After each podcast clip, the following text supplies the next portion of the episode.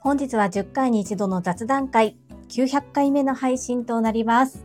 なんと私昨日インスタグラムにて明日890回目の配信です。頑張りました。なんて投稿したんですが、900回目でした。10回間違えていました。これを見ても私がいかに回数を全く気にしていないかということがよくわかりますね。目標はボイシーのパーソナリティになる。夢はボイシーのパーソナリティになること。なので、回数は関係ないというは関係ないんですけれども、自分で何かを毎日継続して900日っていうのは、もう過去にも先にも数えたことがないので、きっとこれが初めてなのかななんて思ってみたりします。本日は昨日知ったとっても嬉しかった出来事を共有させていただきます。この配信は、ボイシーパーソナリティを目指すジュリが、家事、育児、仕事を通じての気づき、工夫、体験談をお届けいたします。さて、皆様、いかがお過ごしでしょうか？本日も本題に入る前に、一つご案内をさせてください。こちらのチャンネルでは、個人スポンサー様を募集しております。ご自身の PR、どなたかの応援、何かの広告宣伝などにご活用いただけます。先日お問い合わせいただいた際、メンバーシップ会員じゃないんですが、スポンサーのご依頼できますかというようなご質問をいただきました。はい。こちらのスポンサーコールは、どなたでもご参加が可能というか、お申し込みが可能となっております。ぜひ概要欄の URL、まずはポチッと覗いてみていただけると嬉しいです。どうぞよろしくお願い申し上げます。そんなこんなで本日900回目の配信、めちゃくちゃ嬉しかったことを共有させてください。昨日何気なく Facebook を見ていたら、デコ巻き寿司のペンギンの写真がアップされていました。デコ巻き寿司とは切った断面に可愛い絵柄が出てくる巻き寿司のことです。よーく投稿者を見てみると、昨年の春ぐらいだったと思うんですが、タイ在住の方にオンラインでつながせていただいて、デコ巻き寿司オンラインでペンギンをレッスンさせていただいたその方がタイにあるその方がお勤めの学校でなんと100名の方々と一緒にデコ巻き寿司ペンギンを巻いてくださったそうです。パチパチパチパチ。めちゃくちゃ嬉しかったです。日本にいながらだと簡単に手に入る食材もなかなかタイだと手に入らず、そして代替えを探すのも難しい中、あるものでということですごく工夫をされて上手に巻いてくださっています。そして顔出し OK ということでお写真をいただきましたので本日サムネイルとさせていただき、Facebook のストーリーズや Instagram にも投稿させていただいています。私がこのデコ巻き寿司にハマったと言いますか、自分で認定講師になろうと思ったきっかけは、海外の方とコミュニケーションを取るツールとして使いたいということでした。そして今回、日本語を学んでいるタイ人の学生と、そしてその先生が一緒になって、デコ巻き寿司を巻いてくださったということで、めちゃくちゃ嬉しかったです。学生の Facebook グループは閲覧制限がかかっていて、私が入っていけないコミュニティになっていたので、学生たちがどのような投稿をしてくださっているのかは、直接拝見することはできなかったものの、何枚かお写真をいただきまして、とっても嬉しそうに楽しそうにされているお写真を見てめちゃくちゃ嬉しかったです。食材をいろいろアレンジしているので、私の属する教会といろいろと問題があるかなとお気遣いをくださってタグ付けや私への連絡はされなかったようなんですが、いち早く私が見つけてしまったので、直接連絡をさせていただいたところ、快くお写真をいただいたり、インスタグラムでアップすることも許可いただきました。昨年の春に一度巻いたきりで、その後特にお問い合わせがあったりとかはなかったので、まあ一度巻いてみてどんなものかっていうのをご経験されて終わったのかなという感じで思っていたんです。ところが、ご自身の勤める学校で生徒皆様と一緒に100名様で巻いてくださったってなんだかもう感動でとっても嬉しい気持ちになりました。今日はただただデコ巻き寿司が海を越えたよっていうこと、そして100名ものタイの学生の皆様に喜んでいただけたということがとっても嬉しくて、ただただその嬉しいというお話を共有させていただきました。今年は少しずつデコ巻き寿司のオンラインレッスンの告知もこちらでしていくと決めているので、せっかくなのでデコ巻き寿司のお話が出たので、今決まっている近々開催されるオンラインレッスン日時をご案内させてください。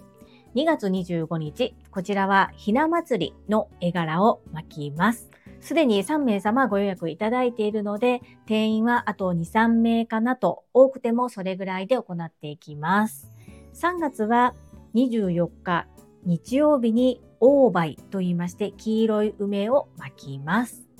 そして4月28日日曜日、こちらは5月の子供の日に向けて鯉のぼりを巻きます。2月、3月、4月については第4日曜日朝10時30分からの開催となっております。2月はもう一つリクエストレッスンが入っている状況です。日時合わない方はお一人様からでもリクエストレッスン受け付けております。ご興味ある方はぜひお問い合わせくださいませ。本日はタイの学生100名様にデコ巻き寿司ペンギンを巻いていただきましたというめちゃくちゃ嬉しかったお話を共有させていただきました。この配信が良かったなと思ってくださった方は、いいねを継続して聞いてみたいなと思っていただけた方は、チャンネル登録をよろしくお願いいたします。皆様からいただけるメッセージが私にとって宝物です。とっても励みになっておりますし、ものすごく嬉しいです。心より感謝申し上げます。ありがとうございます。コメントをいただけたり、各種 SNS で拡散いただけると、私とっても喜びます。どうぞよろしくお願い申し上げます。ここからはいただいたメッセージをご紹介いたします。第899回不意打ちまさかの指名に返事ははい。こちらにお寄せいただいたメッセージです。かおりさんからです。樹里さんおはようございます。はいかイエスか喜んで素晴らしい。毎日の継続、意識、行動、毎日アウトプットされている樹里さんの日々の努力の賜物ですね。本当に尊敬します。私も話の地図、書くこと、意識すること、実践すること、改めて意識して行動します。素敵なアウトプットありがとうございます。かおりさん、優しいメッセージ、いつもいつも本当にありがとうございます。努力の賜物、そのようにおっしゃっていただきまして、とっても嬉しいです。私の場合はそういったシーンが来るっていうのはほぼほぼない状態なんですね。本当にたまたまなんですけど、そのたまたまの時に焦らずに胸を張って発言できたことは、やっぱりこちらで毎日アウトプットしていることが大きいなというふうに感じました。かおりさん、いつもメッセージありがとうございます。